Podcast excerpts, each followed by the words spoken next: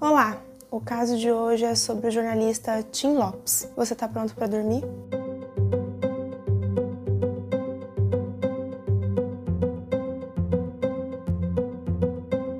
Esse caso fala sobre assassinato e tortura, e todos os dados informados aqui foram retirados de reportagens. Se você não consegue ouvir sobre esses temas, por favor, não continue. Hoje eu vou contar para vocês a história do jornalista Arcanjo Antônio Lopes, conhecido como Tim Lopes. Eu vou tentar organizar a ordem cronológica dos acontecimentos para que vocês entendam os detalhes da carreira do Tim até o assassinato dele. O Tim era gaúcho, mas ele se mudou para o Rio de Janeiro. Muita gente dizia que, mesmo assim, ele era o verdadeiro carioca. Estava sempre sorrindo e também sempre disposto a conhecer cada detalhe da cidade. O apelido de Tim Lopes veio das primeiras reportagens para a revista Domingo Ilustrada, do jornalista Samuel Weiner.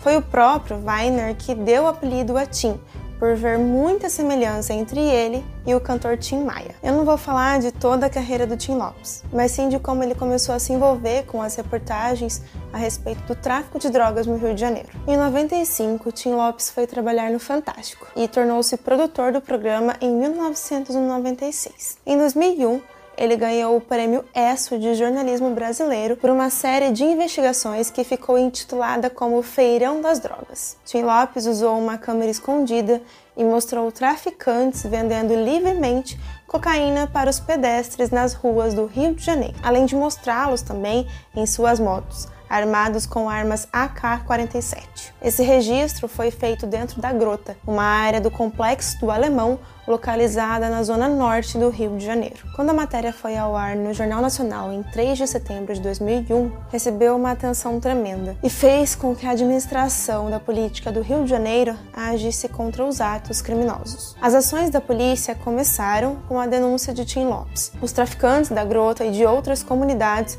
foram impedidos de venderem drogas nas ruas. Alguns deles foram presos. Um deles era Cláudio Orlando do Nascimento, conhecido como Ratinho. É óbvio que a partir daí a cúpula do tráfico não ficou satisfeita com a diminuição das vendas e as prisões de alguns dos membros. O caso e a última matéria. Antes, para explicar para vocês, por décadas, as comunidades mais pobres do Rio de Janeiro foram negligenciadas porque as autoridades diziam que esses locais estavam fora do controle do Estado. Assim, o tráfico e a venda de drogas se espalhou e os bailes funks eram regados à prostituição infantil. Essas crianças eram obrigadas a fazerem sexo em público. Era dia 2 de julho de 2002. Tim Lopes saiu de casa para ir até os estúdios da Globo. Lá, ele ficou sabendo que um grupo de traficantes da favela da Vila Cruzeiro faria um baile funk para promover a prostituição infantil. Ele foi informado que as meninas que não participassem desse baile sofreriam represálias. Segundo Nassif Elias Sobrinho, Tim Lopes foi chamado porque ninguém ouviu os problemas da comunidade. A polícia já tinha sido chamada diversas vezes, mas nada foi feito. Tim chegou na Vila Cruzeiro com uma câmera escondida em sua cintura sem celular e sem carteira. Ele queria gravar as imagens dos traficantes com as armas e as drogas, como fez em 2001 na favela da Gruta. Foi descoberto que Tim Lopes tinha filmado a Vila Cruzeiro em três outros momentos diferentes antes daquele dia. Abordagem descoberta. Tim Lopes havia comprado uma cerveja e estava na calçada de um bar quando ele foi abordado por André da Cruz Barbosa, conhecido como André Capeta, e Maurício Lima Matias, o boizinho. O alerta para os traficantes veio de um menino que disse que tinha visto uma luz vindo da cintura do jornalista. Quando foi confrontado, Tim revelou que era jornalista, mas que não estava com suas credenciais. Ele acabou sendo espancado ali mesmo. Os traficantes entraram em contato com Elias Pereira da Silva, o Elias Maluco, que deu ordens para levar Tim Lopes até a favela da Gruta. Antes de ser jogado no porta-malas de um carro, o jornalista recebeu diversos tiros nos pés e nas pernas. Ele ficou no carro até chegar do outro lado da favela, onde Elias estaria esperando. Quando chegou na favela da Grota, Tim Lopes foi reconhecido por Cláudio Orlando do Nascimento, o Ratinho, um dos traficantes preso na ação de 2001 que aconteceu após a reportagem do jornalista. Tim foi levado para a Pedra do Sapo e amarrado em uma árvore. Tortura e assassinato. Ratinho, que tinha se convencido de que Tim Lopes era o mesmo jornalista de 2001, disse que a única maneira dele reparar o prejuízo nos lucros do tráfico era dando a própria vida. Tim Lopes teve os olhos queimados com cigarro. Depois Elias Maluco cortou suas mãos, braços e pernas com uma espada samurai, enquanto ele ainda estava vivo. Os restos do jornalista foram colocados no meio de vários pneus que estavam embebidos em diesel, e depois os traficantes atearam fogo. Esse processo era chamado de microondas.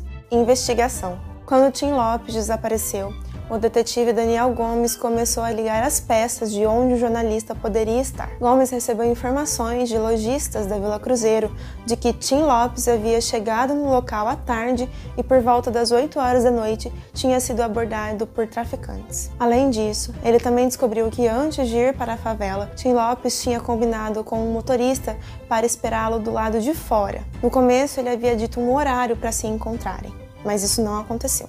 O motorista esperou até dar meia-noite e depois ligou para a TV Globo para informar o que estava acontecendo. A Rede Globo esperou um prazo de 11 horas até informar a polícia. Gomes foi até a Vila Cruzeiro e descobriu, por meio de relatos de alguns moradores, que um homem havia sido espancado e sequestrado por traficantes naquela noite. Além disso, eles disseram que esse homem tinha sido levado para o topo do morro, onde ele teria sido incinerado no micro-ondas. Quando o detetive chegou ao topo do morro, ele encontrou vestígios de pneus queimados, sangue fresco e restos mortais. Só que por meio de testes de DNA foi confirmado que os restos mortais não eram de Tim Lopes. Prisão dos suspeitos. Após alguns dias de investigação, dois traficantes foram presos. Segundo relatos, eles faziam parte do grupo de Elias Maluco. Eles contaram toda a sequência do assassinato de Tim Lopes e afirmaram que Elias era o principal responsável. O detetive Gomes começou a procurar então na grota e na Pedra do Sapo pelos restos mortais de Tim Lopes, mas foi apenas com uma denúncia anônima feita no dia 11 de junho de 2002 que ele descobriu um túmulo secreto perto de um campo de futebol. Lá foi encontrado restos mortais, um relógio, um crucifixo e uma câmera, tudo pertencente a Tim Lopes. Além destas, outras doçadas também foram achadas, pertencente a outras pessoas. Relatório da investigação. O relatório da investigação do detetive Gomes, com mais de 660 páginas, revelou que o jornalista não tinha feito filmagens do baile funk naquela noite, mas sim do tráfico e dos traficantes com as armas. Segundo a Rede Globo, Tim estava investigando a exploração infantil e ele teria conseguido as imagens dos bailes funks se ele não tivesse sido abordado. Além disso, o Jornal Nacional respondeu ao detetive com críticas, dizendo que as imagens feitas por Tim Lopes haviam sido destruídas no micro-ondas e que o jornalista só tinha ido até o local produzir a matéria porque recebeu pedidos de ajuda. Tim Lopes foi enterrado no dia 7 de julho de 2002. Depoimento de Ratinho. Quando preso, Cláudio Orlando do Nascimento, Ratinho, afirmou para a polícia que na noite do assassinato de Tim Lopes, ele estava na casa da mãe de sua filha e não tinha nenhum envolvimento com o assassinato. Interrogado pelo juiz Alexandre Abraão, Cláudio disse que não era traficante,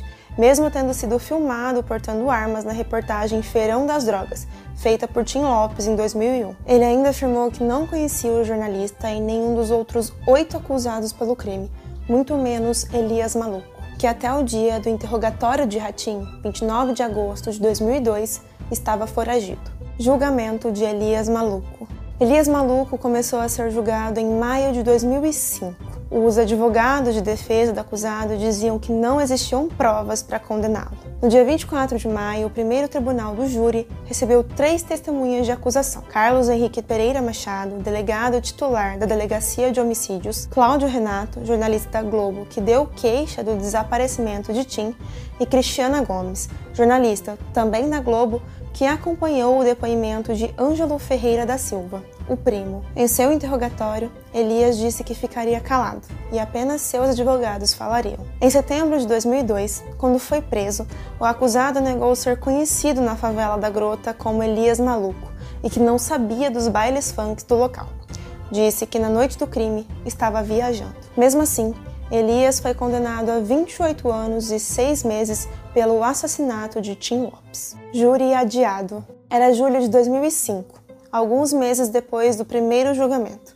a greve dos defensores públicos do Rio de Janeiro provocou o adiamento do julgamento de cinco acusados na participação do assassinato de Tim Lopes. Estava previsto para serem julgados Ângelo Ferreira da Silva, o primo, Fernando Sátiro da Silva, o Frei, Eliseu Felício de Souza, o Zeu, Reinaldo Amaral de Jesus, o Cadê e Claudino dos Santos Coelho, o Xuxa. Todos foram denunciados como corréus de Elias Maluco. Os cinco estavam sendo acusados de homicídio triplamente qualificado, ocultação de cadáver e formação de quadrilha. Condenações. Em agosto de 2005, os acusados foram finalmente julgados e condenados, com exceção de Ângelo Ferreira da Silva, Reinaldo Amaral de Jesus, Fernando Sátiro da Silva e Eliseu Felício de Souza foram condenados a 23 anos e 6 meses de prisão. André da Cruz Barbosa, o André Capeta, Flávio Reginaldo dos Santos, o Buda, e Maurício de Lima Matias, o Boizinho,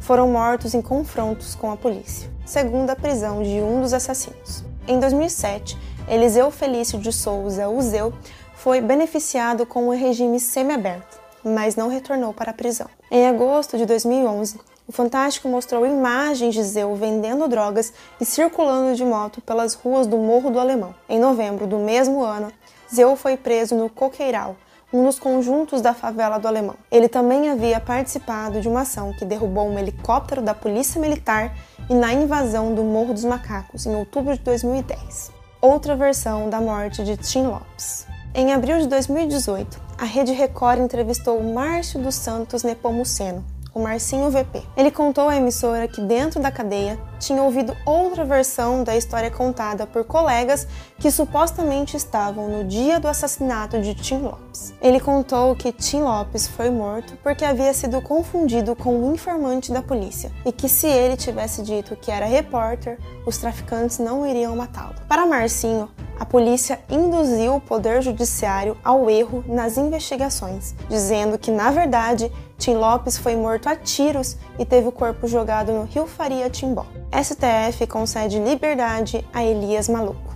No começo de agosto de 2019, o Supremo Tribunal Federal deu liberdade a Elias Pereira da Silva, o Elias Maluco. A decisão se referia à associação dele ao tráfico e ele só poderia ser solto se não tivesse mais nenhuma outra ordem de prisão. O ministro Marco Aurélio de Mello indicou que Elias não poderia mudar de casa sem avisar a justiça e deveria sempre comparecer quando fosse solicitado. Segundo o ministro, não havia motivos para continuar com Elias preso, visto que a responsabilidade penal não tinha sido declarada por definitivo, que violava o princípio da não culpabilidade. O mandado de prisão de Elias era de junho de 2017 e fazia referência à associação dele com o tráfico de drogas no complexo do Salgueiro, no Rio de Janeiro. Elias, além de ter sido condenado pela morte de Tim Lopes, também acumulava mais 10 anos de prisão por lavagem de dinheiro de uma condenação do ano de 2013.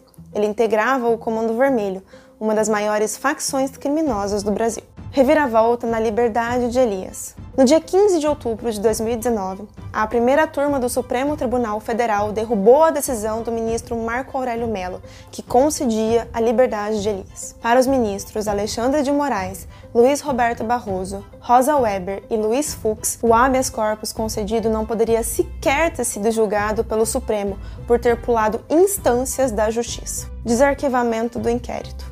Muitas pessoas acharam que o caso de Tim Lopes havia sido arquivado e encerrado. Porém, em janeiro de 2020, um grupo de advogados quis reabrir o caso e desarquivar o inquérito após uma mudança na lei. Para os criminalistas, Elias Pereira da Silva não foi o mandante do crime e é inocente. Com a publicação no Diário Oficial da União em janeiro de 2019, os advogados estavam autorizados a investigar crimes por conta própria. A advogada Alexandra Oliveira Menezes, que teve contato com Elias por um outro cliente dela, disse que há detalhes do processo que não foram explorados e que por isso eles queriam remexer na história. No dia da publicação dessa notícia, 22 de janeiro de 2020, a advogada disse que iria localizar testemunhas na cidade Mar de Espanha, em Minas Gerais, que pudessem afirmar que eles estavam lá no dia que Tim Lopes foi morto. Os advogados acreditam que podem provar